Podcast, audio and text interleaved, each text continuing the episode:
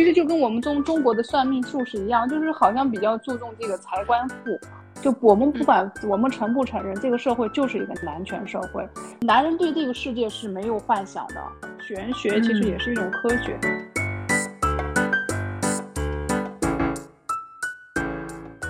欢迎来到完全没想到播客的第六期，我是经常去算卦的主播老倪。我是偶尔会上卦的江子，我是这期又是小白的 Stella。然后我们本期邀请到了一位非常厉害，也是我本人常年咨询、疯狂向朋友们安利的命理老师木瑶老师。有请木瑶老师向大家打个招呼。Hello，大家好，我是李木瑶，我是一个会周易的心理咨询师。木瑶老师他算卦有多厉害？我做一些人生大的选择都要去找他咨询。我一九年的时候，他让我不要去一家公司，然后我去了，结果非常的不好。老师，那你是什么时候开始研究命理学的？有什么契机啊？其实我觉得人很多做很多事情，可能跟你天生的本身你的业力是有关系的。因为本身我也是一个佛教徒，就你可能来到这个世间的时候，你是带了一些任务或者带了一些先天的禀赋来的。你会对某一个领域就天生的特别的有兴趣，我就是那个对算命就是命理方面非常非常有兴趣的人。小的时候家里就是我母亲是一个佛教徒，然后家里有很多书，因为因为我我外婆家我姥姥家里他们那时候我的舅舅阿姨们都在读书，然后家里买了好多这样的书，然后我本人就没有什么其他爱好，就只有爱大概读书这一项，然后我就天天在看这些书。非常非常喜欢，然后在很小的时候，大概就把命理的一些基础的书都看完了。在年龄大一些的时候，我人生中可能遇到一些比较大的变故，然后我就有时候我突然就理解到，这个人生是很无常的，就是可能就像佛教里说的，就是是很多东西是业力在纠缠着你，也是因果在作用着你。然后我就突然又从理工科，我学的本来是非常就非常理性化的东西，我本身是学理工科，后来学金融专业。然后读完研究生的时候，我就遇到了很大的事，然后我突然就意识到，可能我又回想到我小的时候学的这些东西，我就马上就觉得，可能很多东西是命里注定的。然后我们是可能在努力的去走一条我们认为很理性化的道路的时候，可能命运就会告诉你说。有很多东西你你有选择，但是你可能也没有选择。然后加上我身边我有一个特别好的老师，他也是从小很喜欢这方面东西。他他是那个经济学的博士嘛，然后我俩非常有共同语言。他就把他的所有知道的东西都教给了我。我觉得是一种叠加的影响，就把我推上了这条路。是我一九年开始学星盘的，那个时候也是我觉得我人生的第一个很大的转折点。我觉得我遇到了我解决不了的事情，然后突然就出现了玄学，然后我我通过学这个东西是去和自己对话。就如果没有一九年我发生了我觉得自己解决不了的事情，我可能也不会去学星盘，或者是对这个东西这么的相信。那因为我就是我了解老倪，他也是大学等于是理工科嘛，然后慕瑶老师也是理工科的。你们在学习命理这个东西的时候，会感觉和自己。就是过去十几二十年产生的这种世界观有冲突吗？比如我本来学理工科出身，然后我后来又学了金融专业，其实是一个偏非常理性化的一个一个路。然后，但是我感觉命理其实说它虽然说是有一些冲突，但是其实也不完全冲突。就我对周易啊，譬如说不管是爻卦还是人的八字理论，还是后来我接触了紫微啊星盘。其实，当我们去科学的认识这些东西的时候，其实我就觉得它也不是迷信，或者大家说的什么玄学，其实也是一种科学。譬如，就像我们的八字，它就像是一个我我认为就是我讲一点比较通俗的，就是说，就是我们从小会做数学题，再大了我们会做建模，会做数学模型，然后我们学金融专业的会做一些数理经济学，会有一些模型去预测这个经济的发展。其实我们的人大概我们的八字就一生下来，可能就像我们就像一个模型被建好了，就是一些因子已经搭好了。就我就有这样的一个先天的因子，然后组成了这样一个模型，然后这是我我们的人生一直是在这过程中在剪开这道数学题。很早的时候我会觉得就是说，啊，人生可能是我们是在选择中度过。后来就是在这个逐渐我在接触了很多的案例以后，我觉得。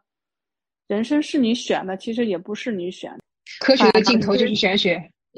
哎，老师，你你在算命的过程中有有会去自己定义什么样的命是好的命吗？这个就怎么去定义一个好的命？就以前我在比较年轻的时候，我会觉得就是一个好的命应该是什么样？就是说，譬如说，呃，财官富俱全，然后子孙也很好。就是一个人可能就是从世俗的角度在讲，就是我就觉得一个人有钱，当很大的官。然后他学历很高，然后他娶了一个好的老婆，我认为这是就世俗上的这是一个好命，但是我现在不会这样分，我就觉得一个人的命格就是，如果说我们没有疾病，然后我们可能现在这个世界上，我觉得大家都是衣食无忧的，在这个基础上，我觉得一个一个好的命格就是它是流通的，他整个人是自洽的，我觉得这就是一个好的命格，比如他去。他去，他去，他去当和尚。他觉得待在那个地方，他很清静，他很快乐，他能够把自己的人生圆满起来，他能够把他想要去发扬光大的东西发扬起来。我觉得这就是一个很好的命格，不论你做什么。而且我最近感觉，就这个整个世界就变得越来越保守了。在我们这一代的时候，毕业之后去考研考公的人是很少的，很多人都选择一毕业赶快出社会，看看自己未来有什么可能性。但现在越来越多人去考研考公，是感觉看上去是对稳定生活的一种渴望，但我感觉是他们想通过稳定的生活去对抗未来的焦虑，因为现在我们没有办法去通过对物质的所求，或者是我能够突破我的阶级来寻找到这种自己的人生目标了，因为这个阶级越来越难难被突破了。所以大家还是要需要在自己的这个小天地里面找到自己能自洽的这个方式。我们从小就被教育成说你要考好大学，你要升官发财嘛。但突然有一天你发现这个行不通之后，大家就很难再找到新的人生目标啦。嗯，而且我觉得这个焦虑越来越提前了。以前我我感觉我爸妈他们的焦虑可能在结婚生子之后才开始焦虑，之前都是可能还在一种比较疯或者是。摸不清方向的一个状态，但现在年轻人可能太早接触到很多道理，他们懂得，他们自以为自己懂的东西都太多了，所以导致可能到十七八岁、二十多岁就开始想未来我该怎么活，但明明我们未来还有几十年要去想这件事情。我们上一辈人或者上上辈人，他们可以为了别人而活着，但是我们这一辈好像是很很自我，就很多东西会从自我身上去找答案，但是好像又又找不到。就他如果从自己身上找不到这个答案之后，就会。生活就会很失去主心骨。其实我觉得这种理念也不是一直出现在中国人。我觉得其实古代的中国人或者以前的中国人，他们也有想这个问题，但是可能没有我们现在想的这么多。这个问题我觉得出在很很多很多原因。就是第一个原因，我觉得你们觉得都要突破阶级啊什么？其实我觉得从历史上五千多年以来，中国人其实突破阶级都是非常难的。就是如果没有大的战争、大的变革。其实你你向上去突破阶级，其实在每一个时代都是很难的，不是只有我们这个时代很难。为什么大家会觉得突破时代、突破阶级很难？是因为我们共和国成立的时间太短了。就是这这其实就是我们首先经历了战争，然后战争上来了一批人，然后接着我们又经历了改革开放。改革开放其实把很多人就给了大家很多机会，觉得啊好像是个人都能翻身。其实这是一种假象。你从历史的角度去看，如果我觉得其实还建议年轻人多读一读历史嘛。你去读历史，你就会知道，其实，在每一个朝代、每一个时代，想去跨越阶级都是很难的，都是凤毛麟角的。首先，这是一个事实，我们必须要接受。我们不能因为改革开放跟解放战争带来的这种假象，就认为哦，好像人人都能突破阶级，是因为我们这个时代可能给了我们太多的机会。嗯，我觉得首先，我觉得年轻人得有这种思想，去接受我们就是平凡的人，我们的孩子也是平凡的人，我们的父母也是平凡的人，我们将永远可能只是一个平凡的人，我们没有办法突破我们的阶级，我们只能在我们固守的这个阶级上做好我们自己能做的事情。年龄越大，会越觉得人是有限的，每个人都是很有限的，这是要年轻人现在必须接受的一个事实。第二个一点，我就觉得还有一个，为什么现在人这么焦虑，这么动荡啊？当然，社会压力是一方面。其实我觉得在于，这就是信息爆炸，就是我们每个人都在这个信息爆炸的浪潮中，我们迷失了自己。你其实就这种东西给你带来了很多冲击点，撞撞着你，但是它其实是虚无的。我觉得这是现代人非常非常迷失自己最重要的一个原因，不承认自己的有限，不承认自己看到的世界不是自己生活的世界。我们首先要把自己定位好，我觉得这个很重要。就从命理学里头也讲也是一样的，就是你你一定就是说我是什么，譬如说命理学分为什么水木金火土五种嘛。你要知道，我是一个木，我我是个勺子，我只能做勺子，不能说我想去做杯子。嗯，这首先人不是说说不是说不让你突破阶级，可能你真的没有这个能力。你觉得啊，我马上就要，其实你是不行的。人要承认自己的有限。人要承认，我们看到的世界未必是真实的世界，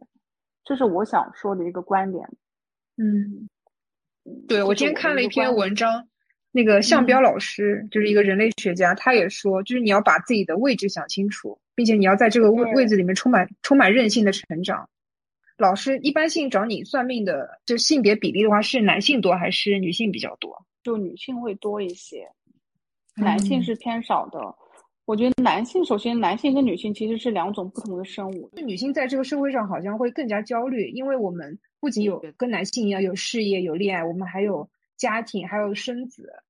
就是感觉这个东西会对我们的整体的心心心里面的影响会更加的更加的复杂吧。而且我感我感觉也是我身身边的女性对自己的命运的这种焦虑更加更加重一点，男性好像更加自信一点。觉得女性成为这种。嗯，不管是心理问题啊，还是他们想算命去知道自己未来命运也好的，这个是主要人群这种现象是，嗯，我们女性的这种群体的问题，还是说这个社会导致的这个问题？首先，我觉得就你这个问题其实非常好，这个问题我想过很久，到底为什么是什么促成了我们女性在社会中现在这样的这样的群体？为什么我们会有这么多就是说，呃，这么多焦虑或者会命用的这种思考？其实我觉得原因是多方面。第一个方面，我觉得还是在于就是中国这种大环境，就是其实中国它本来还是一个很男权的社会，男人掌握的这个社会的大部分资源，女性其实从生产资料变成生产力，其实也就不过几十年嘛，对吧？也就几十年。然后在这种环境中，就是其实是我们，我觉得我们只有八零后、九零后，可能零零后我们。就这代，我们这一代人可能才会享受到了，就是女性地位比以前要高。然后在这种环境下，我们从小的这种社会环境，就是人从心理学来讲，人的人的一个性格的形成，它是由两方面构成的，一个就是环境，一个就是基因。基因肯定我们跟男人的基因是一样的，对吧？没有谁更好，谁更优。我们是人，他们也是人，男性跟女性就是我觉得从先天来讲是没有任何区别的。其实主要影响我们女性的就是环境。环境是什么？有共享环境和非共享环境。就是在这个共享环境中，我们可能跟男性同样都在中国长大，我们面对的社会问题是一样的，我们都要买房，都要去上班，都要去读书，都要取得一样的成就。但是非共享环境在于，就是我们每个女性遇到的社会待遇其实跟男性是截然不同的。譬如我们家里当有男孩出现的时候，家里会倾向于将社会、将家庭资源倾向给男孩子，就是他们得到了母亲更多的爱。或者说，他们在这个社会上一生下来的时候，他们就会在中国这种社会，就重男轻女的这种社，就是男权社会，他会天生就会觉得自己可能是高人一等的，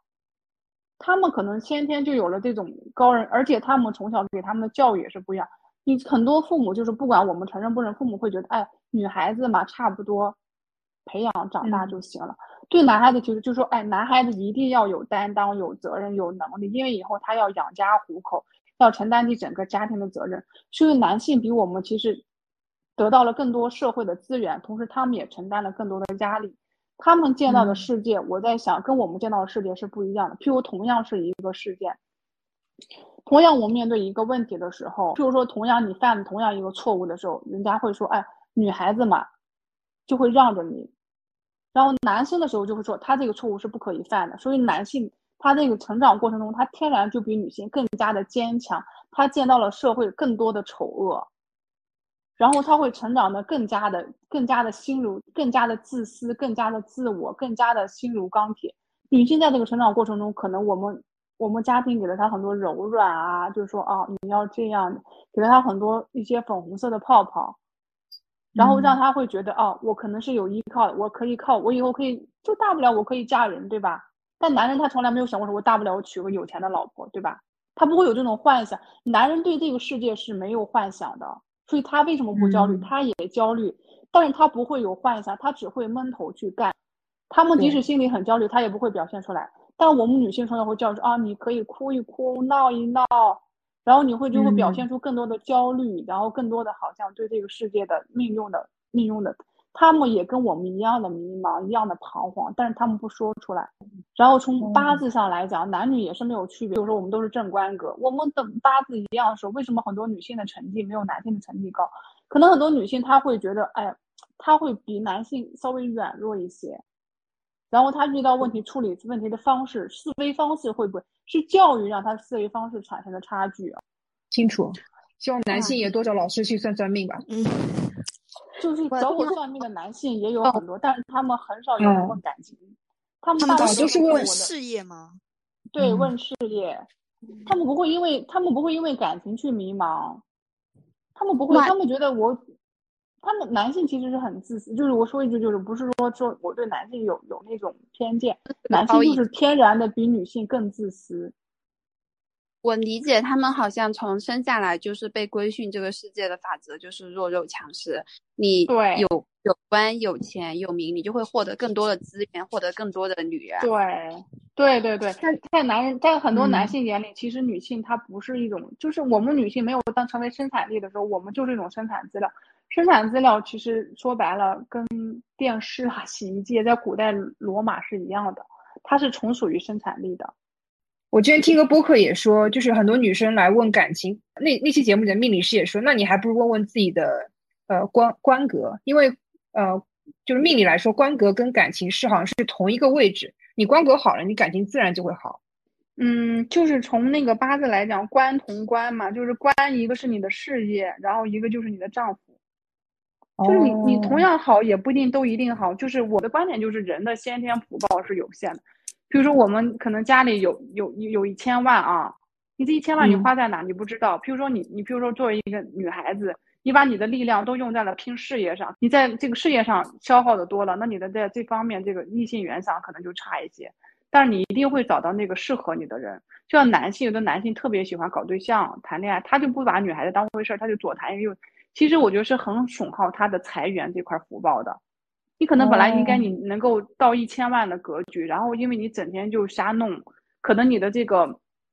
你的这个一千万就从女人身上流走了，你可能只能达到五百万的格局，那五百万就财同财嘛，在女人身上消耗完了。那我想请问，对于我这种就是事业、爱情都都两手空空的，我我的那个福报到底在哪里啊？那福报是它是不一样的，就有每个人的福报不一，比如说有的人可能他，比如说一个八字来看官特别旺，可能事业很好；嗯有的人财特别旺，他可能没什么当什么官，他可能赚了个钱；有的人子孙特别旺，他心态特别好，他很快乐。嗯然后有的人就比如富比较旺，然后他可能名声特别好，他有名，他没有没有实，这就不一样，就看你的福报先天福报在哪儿。哎，老师，你有觉得八字的系统非常的呃男权社会嘛？因为对女性来说，她的官就是她的老她的丈夫嘛，就是克她的。就我看八字系统的感觉，就包括说那种官或者是克夫啊，都是说因为这个女生她太有想法了，她不是那种温柔解语花的类型。对，这个确实是这样的，因为中国的八字，它首先从古代延伸起来，中国五千年一直就是男权社会，都是父权社会。他在研究这个八字的时候，他就没有把女性当人看，不是没有把女性，他没有把女性当成生产力去看，他是女性是从属于他的，就是你在家的时候，就是未嫁的时候你是从父的，你出嫁你就从夫，等你夫君没了你就从子嘛。那你肯定就是没有没有没有，你是没有，你不是生产力，你是生产资料的时候，你就没有没有这种，他那个体系就不会研究女，他研究女性就是说，中国的八字体系，他研究女性就是说，女性就看一看她的子孙好不好，她的官好不好，就完了，不会看她财啊富啊什么的。中国的那些命理书，它里头几乎不批女命，它批女命，也就是说这个女性贞不贞洁，她老公好不好，她儿子好不好。他不会说他这个人本身好不好，女性她不是一个独立的个体，她是没有人格的，她是从属于每一个男人的。为什么现在我们现在就是到了新社会以后，我们逐渐的我们重新去审视这个命理，就像我们现在去拼命的时候，就不会像古代人那样就去拼女命了。我们拼女，我们会把女性看得跟男性一样，也会把她的财官富啊什么都看得很清楚，说这个女性她有没有事业啊，她有没有她没有好的婚姻啊，他有没有好的名声啊，他会不会很聪明啊，有没有上好很好的学啊？但在古代批女命的时候没有，他不会说的，他就说这个女的啊是不是个贞洁的女性，她能不能嫁一个好老公，她以后她的儿子会不会非常的发达，就结束了，没有其他的。所以它其实就是一个非常非常父权、非常非常男权的一个体系。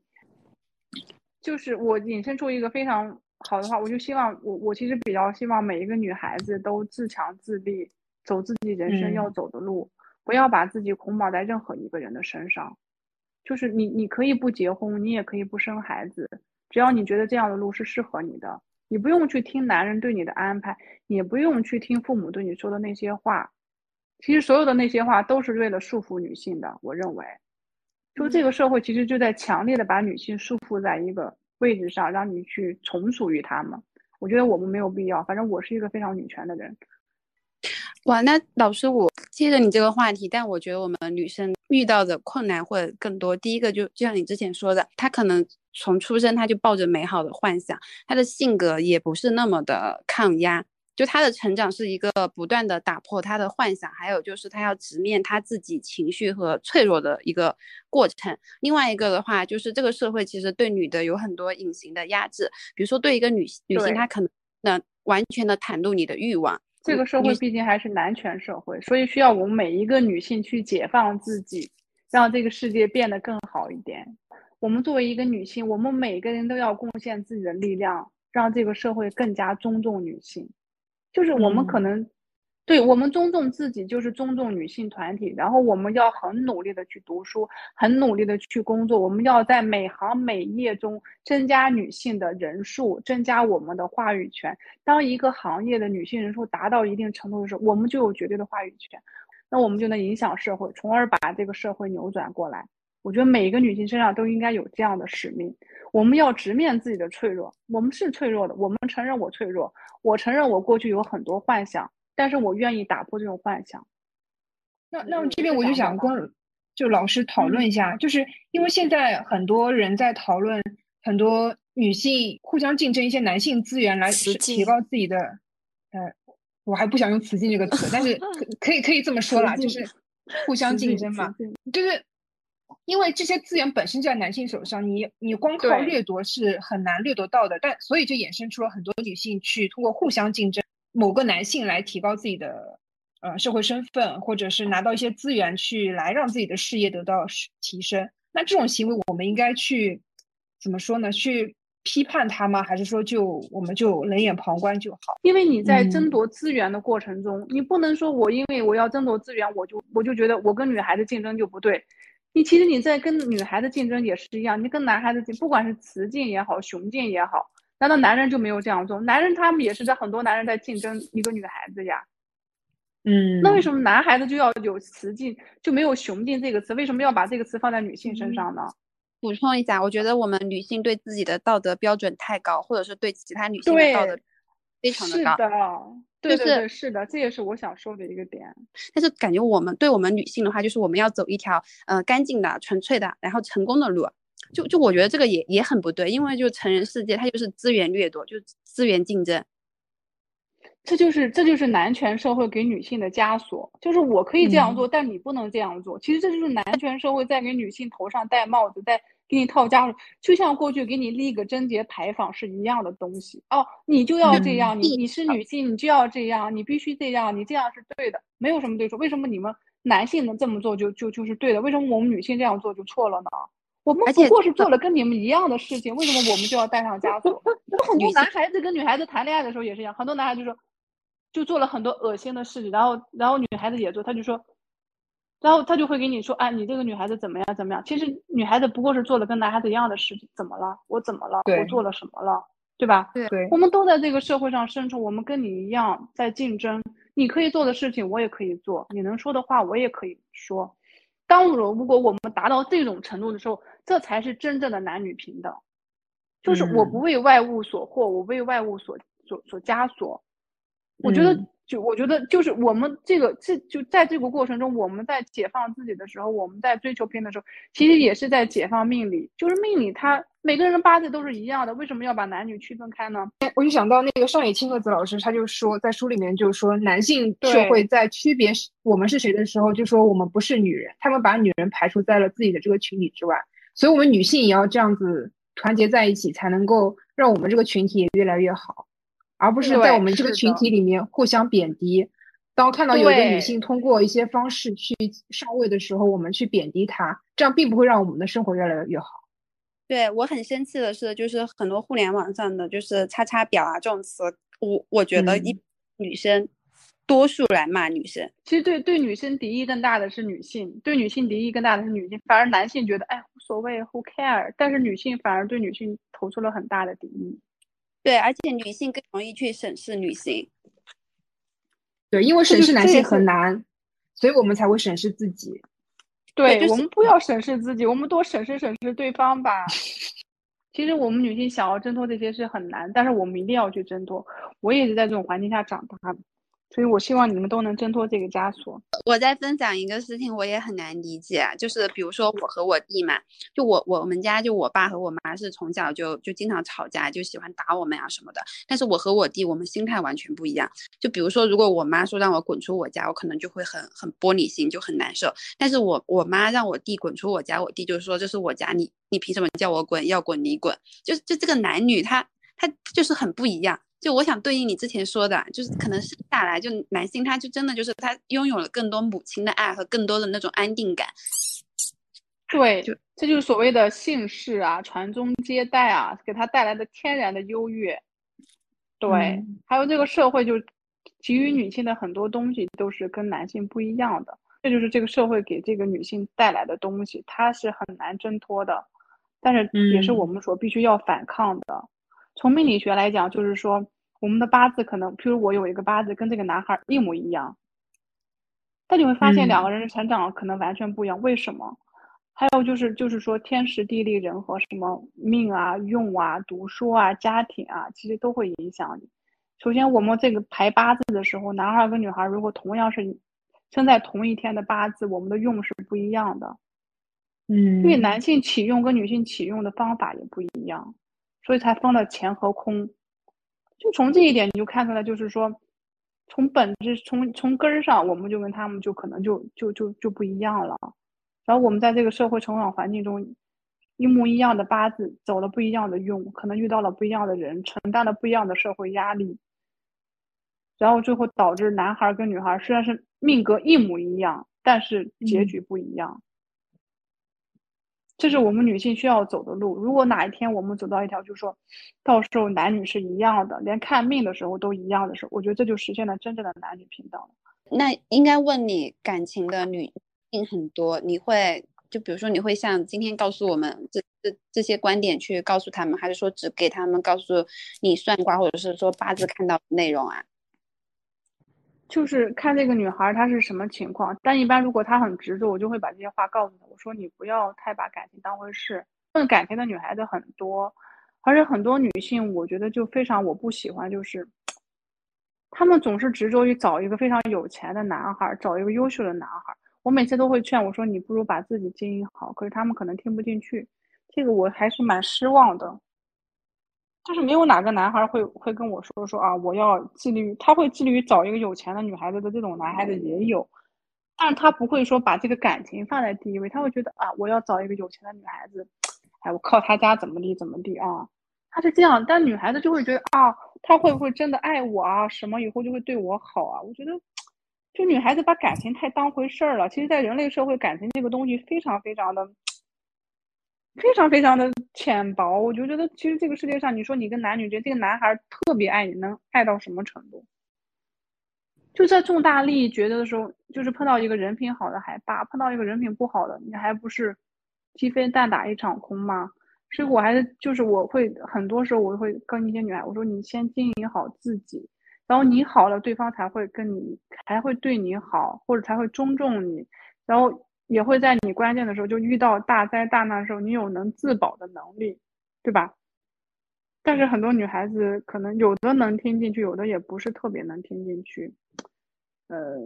我有时候就如果她不爱听这些，我就一般就不说了，她就问什么答什么，还是分人。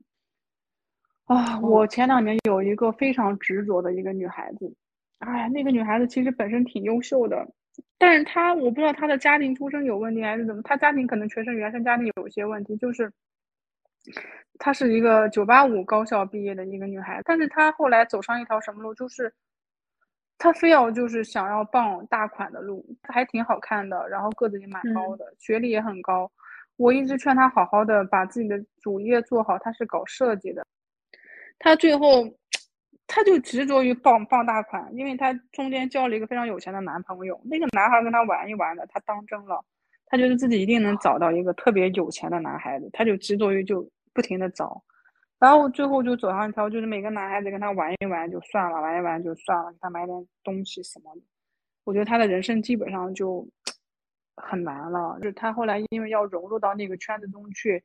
他开始就是贷款去买一些奢侈品，然后把自己包装的好像名媛一样。其实他没有这个经济实力。我劝女孩子就是不要执着于外表，一定要追求内心的丰盛。就是不管这个男人爱不爱你，你能不能走到那个更高的圈子去，你还是要把自己的人生的路走好。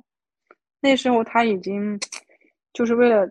融入那个名媛圈，已经举债有挺多钱，可能有上百万了。那他是您给他算到命里面是可以嫁个大款吗？还是说他要不相信自己的命运要改他？就是我觉得他那个命格就是一个就还算不错的一个命格。如果安安分分的做人的话，我觉得他应该是个不错的命格。哦，因为他的家庭出身应该我看的也还不错，他父母应该也不是那种也是应该也算是中产以上。可是他的用走的可能不太好，他自己没有把握住自己。当然，这个这个人把握不住自己，跟他的命格有很大。有的人他的就是很薄弱，他身很弱的时候，他后天又不修为的时候，他就很难把握住自己，容易随波逐流。但是你劝他，他又听不进去，他就跟魔怔了一样。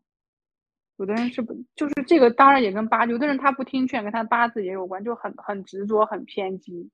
就是一个人如果他运很差的话，可能他也听不进去的。比如说我一九年的时候，你也给过我建议，我就头很铁，我就不，我就不听。就是用特别差的时候，我们我觉得就是人要保持一颗宽容和善良的心。就是如果你很宽容、很善良，你不会出大事儿；但如果你这个人用又很差，人又很偏激，你就容易出特别大的事儿。这也是不一样的，就是这后天环境对我们也有影响。就是我为什么会就是说建议大家多读书啊？呃，多修行自己啊，这个其实也是一种改命的过程。这也是为什么我们要拼命的一个一个原因，就是大概知道我们我们需要什么，我们去哪里对自己是比较合适的，不能硬着头皮去做一些相反的事情。老师，我我我想问一下，你怎么看待算命的因果的问题啊？因为我没有去成为一个很专业的这种命理师，就是我我觉得。可能呃，我给别人算命，然后我很直接的说出来这个结果，会会不会是因为我说出的这句话去引导他做了这件事情？就我很怕承担这个后果，或者说我觉得这就是我造的业。嗯，对，因为我也想问，因为很多人说算命它其实是一种心理暗示，所以我也很好奇这个这一点。嗯，首先我觉得就是第一个，我们要客观的看待算命这个本身这个东西。我认为它就是一个数学题，一个数学模型，它就会得出那样的答案。就是你我说或者不说，它都是那样的，不会因为我说了它就变了，也不会因为我不说它就不变。就说你本来能得出一个二的答案，你非要一直往三的那条路上走，我尽量把你往这条路上归，你可能会很早的找到答案，然后去很好的把这一生走好。然后让你这个命格能够再有一些突破或做得更好，这是一个。第二个就是我我始终坚持就是说，我觉得这个因果就看你的心里怎么想了。你觉得你在造业，那你就在造业；你如果觉得这不是个事儿，也就不是个事儿。因为我对任何一个命格，我都没有，我都是很客观去看，我没有带有任何一点私心。当我没有私心的去做这件事情的时候，我是我内心是光明的。我那还能说什么？就是我记得王阳明有句话，就是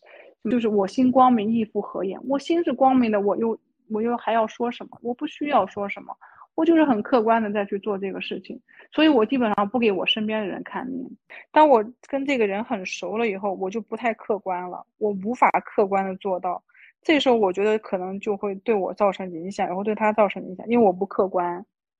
我给出的答案就可能不是正确答案，或者是带有个人想法的答案。我给我一些朋友看八，就看星盘的时候，我会觉得我我看到了他也不想让我看到的东西，因为命是一个很私密的事情，就就是我可能看了他的命之后，我和他的边界感就没那么强，我也不是很想深入到我朋友那么深那么深的内心，或者说知道是我的命吗？你是看到了很多我私密的东西吗？真的，我觉得星盘能，星盘真的能看到一个人很私密的。我觉得八字不能，八字它主要，我就就像你说，它真的是个父权系统，它不会在乎你活得好不好，你开不开心，它只会在乎你到底能不能挣了钱，能不能当了官。哦，所以八字是八字会看到一些很隐秘的，会看到你内心的欲望。比如说，有的人他天干上他是正官正印，他他看起来这个人，我靠，简直无无比的，就是非常的正直啊、善良。但内心他，你看他的下面藏着什么七杀啊、偏财啊什么，其实他是个非常好色啊，或者是又是个非常心里有很多恨意的那种人，就就很很，这个只能看就是八字会看到你内心真正的欲望，但是不是每个人的欲望都会他都会表现出来，只是你内心可能有这样的欲望。其实，而且这个八字的这个系统，就是所有的书，譬如不管是什么谁写的，什么滴天水啊，或者什么什么这些所有的书，它主要还是不太，就是中国的这个八字，他不太关注你你开不开心，快不快乐，他只关心你到底能不能当了大官，你能不能发了财，哪怕你内心纠结的要死了，哎，我明天就可能要自杀了，但是会啊，今天。他只会看说啊，他这个人真不错，他可能当了个大官，他官位好高啊，他不会管你压力大不大，什么千刀万剐的轻啊，不管这些。但是我就最近几年也在学星盘，我跟那个老倪也在跟他探讨，我觉得星盘是真的，我觉得西方的这种人文关怀要大于东方。他会很关心你，你你的内心到底快不快乐？他更关心你到底是不是个人。作为一个人，你快不快乐？他不是把你物化，像中国他的八字把人物化了，就啊，我就是个追名逐利的机器。但西方这个星盘，他会说啊，这个人可能他快乐了吗？他有些什么人生追求，什么理想？他内心真正需要什么？我觉得可能更加的，更加的人性化。我我每次看星盘，我也。很很感动，因为他会告诉你，你的这么纠结的性格，可能是来自于你的原生家庭，或者是说源于其他环境的影响，或者是说你自己天生的原因。他就会把你这个人，你的痛苦会更具象，或者说你人生的课题在哪里，你要去哪里解决具象。其实，如果是用星盘来看，你会不会发财，可能是没有八字准，但是他会，他会你人生性格的纠结点，嗯，点你要突破的地方，你。你难受的地方，我觉得它很很治愈。包括我，我用那个塔罗牌看也是，它都是告诉你很很正能量的、很真善美的东西。就塔罗牌有一个就是不变的答案，就是你再回归到你的内心，你需要什么？就是我今年找工作的时候，我有抽过那张牌，告诉我说，呃，如果你没有坚持你内心的答案的话，你有一天你也会不想去做这个决定。我觉得就像是我去国企一样，就我当时是不太想去。去了之后，待了一个月之后，我也会马上离开。就这就引申到西方，其实还有跟这个西方这个政治环境也不一样，它可能比我们东方更具有包容性，更多元化。就他们的追求价值也很多元，所以他更加关注人的价值、人的成长，就是首先把人定义成为一个人，然后再去追求其他东西。不像中国的，就我们大概这个人。定义这个人不会说是他定义他是人，首先定义成他是一个什么官，是一个什么富翁，对吧？呃，就老师说的，就是就中国的八字系统，它是用你的名、你的利、你的老婆孩子来定位你这个人，但是西方的它更像一个人来看。对他那些名啊利啊，只是你身上的一些衣服可能，但是。中国是把这些东西定义成一个人，所以这也差距很大。那老师，我就是想问，呃，就是像如果有人来跟您这边算命，呃，他来算的东西你看到是不好的，或者说你看到呃他的整个人生可能不会过得很顺遂，那你会避重就轻的跟他说一些好的方面吗？还是会呃比较坦白的跟他说，他可能不会很顺遂这样。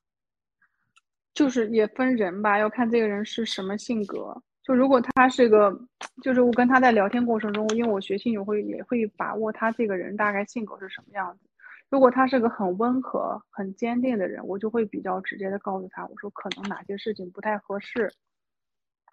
然后如果我发现他是个心理很脆弱的人，我就会委婉的告诉他，我说你可能，呃，要这样。但是，一般像这种情况，我说了以后，我都会告诉他们怎么样才能更好。我觉得算命最终的结果就是要帮助别人，怎么帮？不是不是告诉你一加一等于二了就完了。还有在这个二的基础上，我们能不能让这个二就是发扬光大，变得更好？虽然说很理性，就一定要有理性的光辉，人可能会做出正确的抉择。但是我始终坚持，就是在理性之外还是有人性的，人文关怀也很重要。你其实你，然后你会，我还会给他顺带的做一些心理辅导。让他内心稍微好一点。当一个人内心很强大的时候，很温和、很坚定、很善良的时候，他对命运的不公也比较能够容易接受。那么，当他面对命运的坎坷和不公时候，他可能不会那么痛苦，他会没有那么痛苦。而且，当你给予他很多温暖和爱的时候，他也会，他也不会觉得，他会觉得也啊，我很痛苦，但是我觉得人生还是有希望的。你要时刻就，我觉得作为一个命理师，人要讲良心，就是你还要给对方，不管他多么不好，你还是要给予他希望，因为没有一个命格是完全就一点优点也没有的，他还是有一些闪光点的。你要帮他捕捉到他人性的闪光点，他命里的闪光点，他尽量去看到那些好的，把那些不好的淡忘掉，然后在这个好地方多去追求。然后还要帮他规避掉一些，就是说可能特别特别不好的东西，说你尽量不要干什么。譬如有的人他可能他结婚会，他他妈马上明天被她老公杀死，你就尽量告诉他，你可能不结婚也不错。所以是人处在低谷的时候，更更想来算命，对吗？就是寻找一种信仰或者一个寄托，这样。算命的人，我觉得一种就是处在低谷，一种就是面临人生抉择的时候会比较愿意算命。还有一些人纯粹就对自己的命格很好奇，就是大富大贵的人也特别喜欢搞这些，因为他们想要保住自己的富贵。就是哦，其实特别特别差的人他不会算命，嗯，他已经被命运裹挟在那个洪流中，很难出来去想办。如果一个人还懂得出来算命啊，找心理咨询师啊。说明他的命格还不会特别，还没有特别差，知道？说明他还在自救，哦，说明他对未来还是有希望的，就对他还在自救。这种人的命格就不会特别差，他因为他在他在洪流中还在一直游泳，在往前爬。就我作为一个命理师这么多年，我的感受就是。首先，我是我自己，我最终也还是我自己。任何其他人都是我的工具，我的父母是我的工具，我的孩子是我的工具，我身边的每一个人都是我的工具。他们的来到这个世界，来到我的身边，都是为了实现我，都是为了实现我，都是为了雕刻或者或者雕刻我，或者培养我，或者把我是的，或者闪光我。你一定要有这种理念，就是说，首先你因为八字它的系统也是首先是一个日主。日主他就是一个主，为什么叫日主？他就是一个主人，所有其他的那些东西都是服务官杀伤食富印，对吧？财，它都是服务于我的。它因为有了我才有了这些东西，而不是因为有了这些东西才有了我。所以我觉得人一定要在这个过程中要有这种理念，就是所有的东西都是为我服务的，所有的外物都是服务于我的，而不是我要去服务于他们。不是因为有了我妈才有了我。是因为有了我，他才是我的妈，他是我的孩子，他是我的兄长，他是我的老师，他是我的，对吧？他是我的领导，他是我的下属，是这样。你如果有这种理念，你就把这些所有的东西你都运用起来，最终实现了你自我的价值，最后成就了你，成就了你这个人，这个很重要。嗯，就是就像上上班一样。最终的课题是我要去哪里，然后这份工作为我服务。对，主人翁的意识一定要有，活在这个世界上一定要有主人翁意，就是我来到这个世界，我是这个世界的主人。嗯，就是就是首先做任何事情，我认为就是这个日主嘛，就是首先是做人很重要，一定要把人做好了。做好的人，其实在中国这种社会，所有的问题都解决了。能力是一方面，做人是做人很重要，做人是非常非常重要的一个东，这是一个人生的必修课。就是这就是你拼命的原因，就就在这儿，然后你会逐渐逐渐你就越来越强大，当强大到最后，你你的你的人整个人可能跟你的命格就就脱离了。但怕的就是有些人，你告诉他，他也不去突破，这就很很危险，他不愿意去让自己成长。是这样哎。就我我今年的话，感觉呃运势不太好，但是我觉得好像对我最影响最大的是我的心态。我是心态崩了之后，然后再外显到外面的东西。就其实运好运坏，最开始修的还是自己的强大的心。就我我自己的感觉，你因为你的心变坚固坚强以后，你会有能力去解决你遇到的不好的运或者是不好的情况。这也是我为什么，就是就是为什么很多人拼命，我会跟他们这样讲，让他们去强大自己。可是很多人也不一定能听得进去吧？有的人也听得进去，有的人还是蛮好的，很多人非常棒。大师，我再问一题哦，就是像我们小时候会看那种香港电影吗？就是里面有那种呃帮人算命的那种大师，就是会说。他们这个行业可能是会涉及泄露天机，然后会说对他们自己的这个命会有一些影响。这种你信这种吗？或者说是也有一种说法是命不能算太多，不然自己的呃对自己也会有影响。这种是嗯怎么说呢？你你相信吗？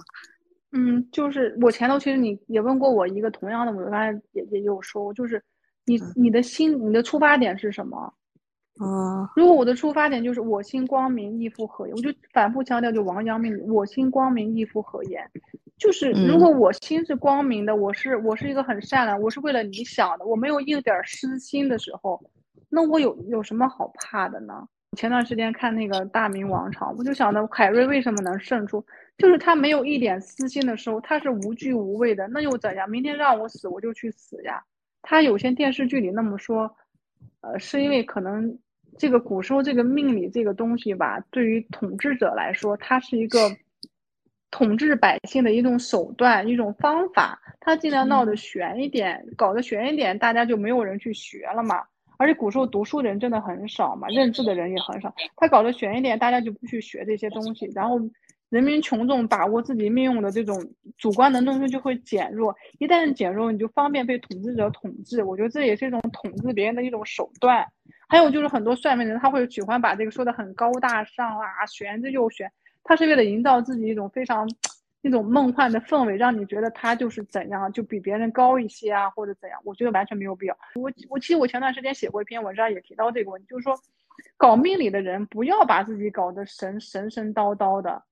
你就跟科学家一样，你就跟老师一样，把你的这是你的工作嘛？你命理师，你就是你的工作，跟当医生是一样。医生人家开，医生不可能说啊，你这个悬着又悬，你这个身上长了一个瘤瘤子嘛？就医生他是治的身体，然后我们可能命理是治的是命用，是一个道理，没有什么不用想的太多。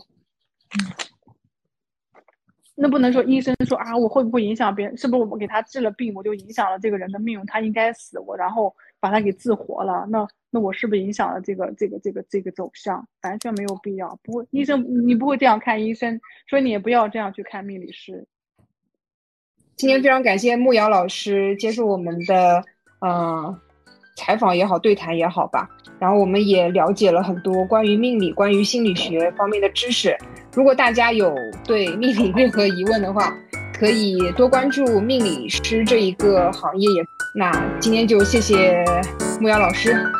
谢谢老师，谢谢老师，感谢老师，客气。